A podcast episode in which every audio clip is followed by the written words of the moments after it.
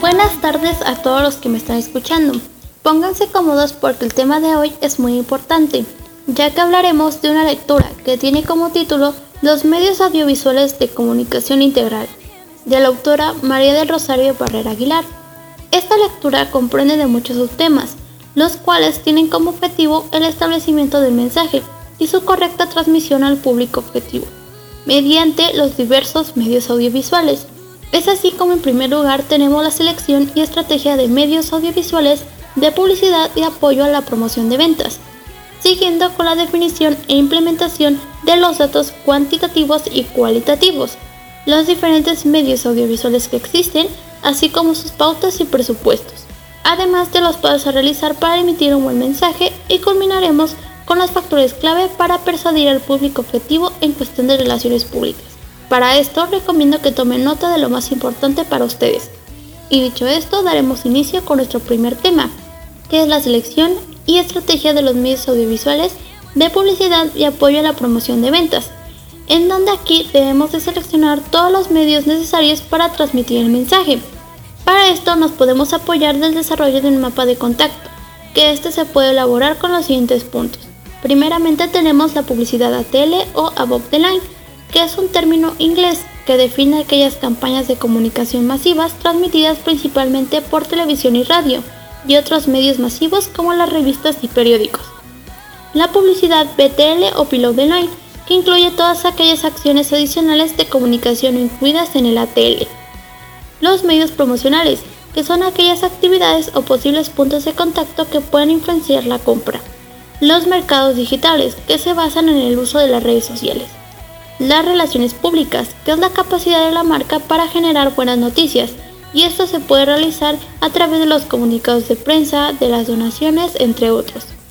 La mercadotecnia directa, que son las estrategias de correo electrónico online y offline, call center, estrategias de fidelización, etc.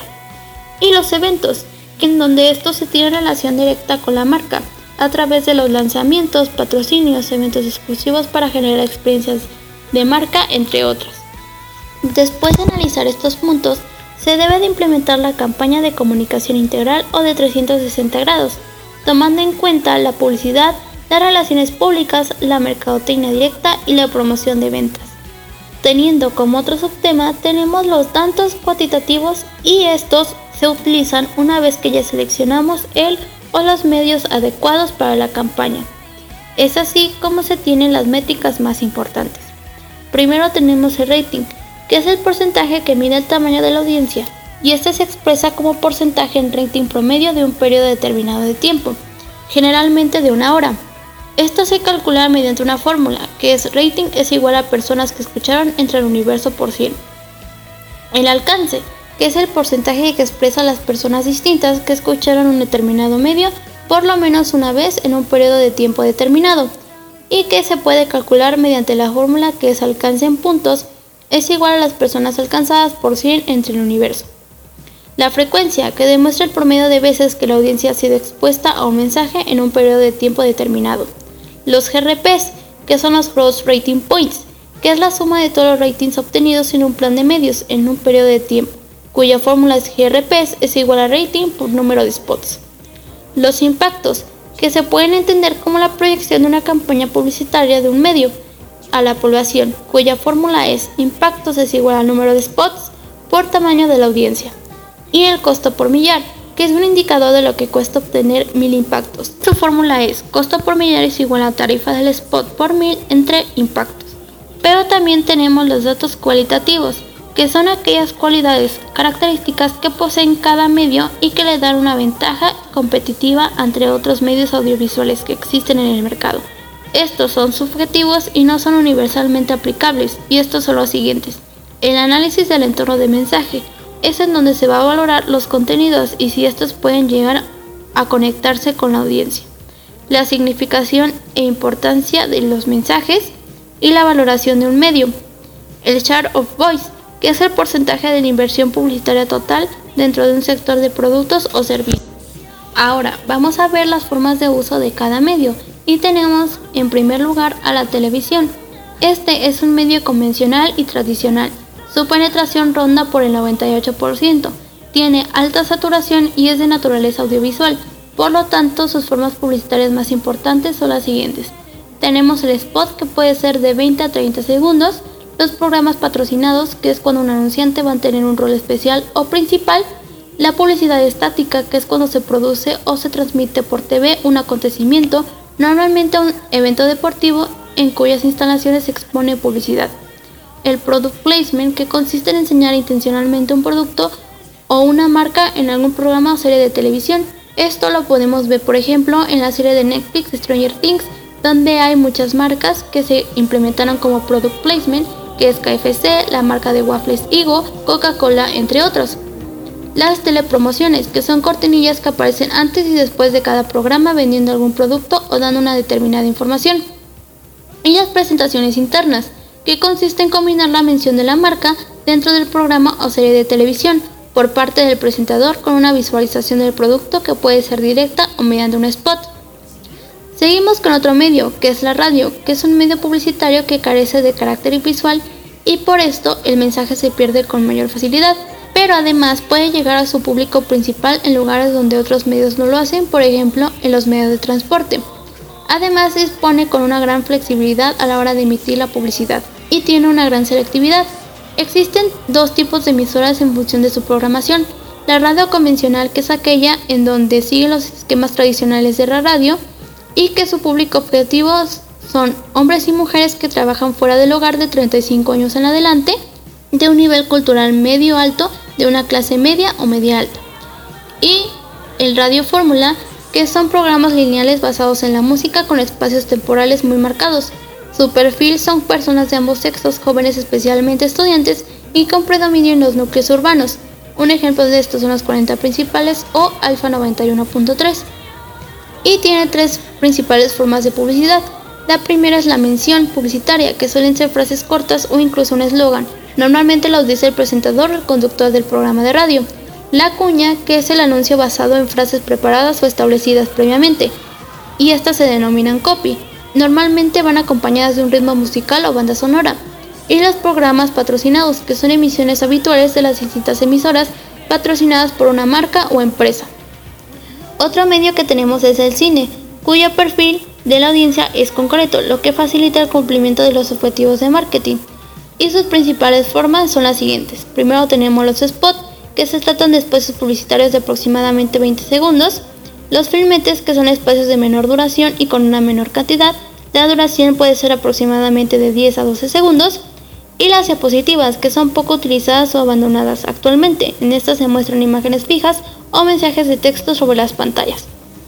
Por último, y el más importante, tenemos el medio globalizado, que es el Internet, este es muy diverso, versátil, interactivo y sus costos son muy bajos.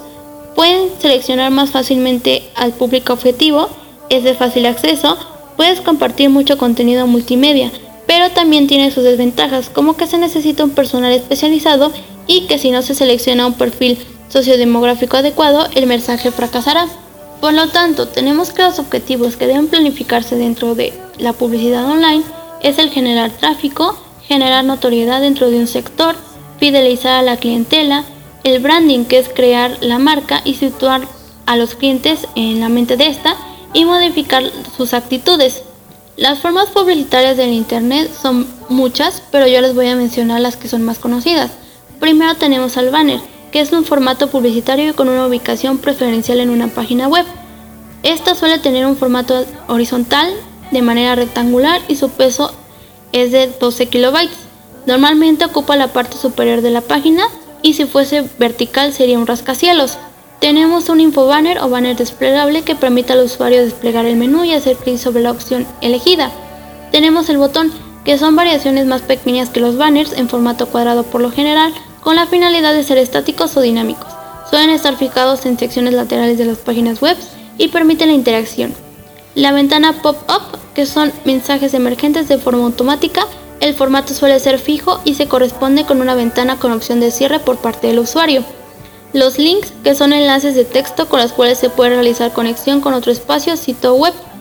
El quick link, que son enlaces rápidos mediante palabras y suelen aparecer en los home y normalmente encabezado en las distintas secciones.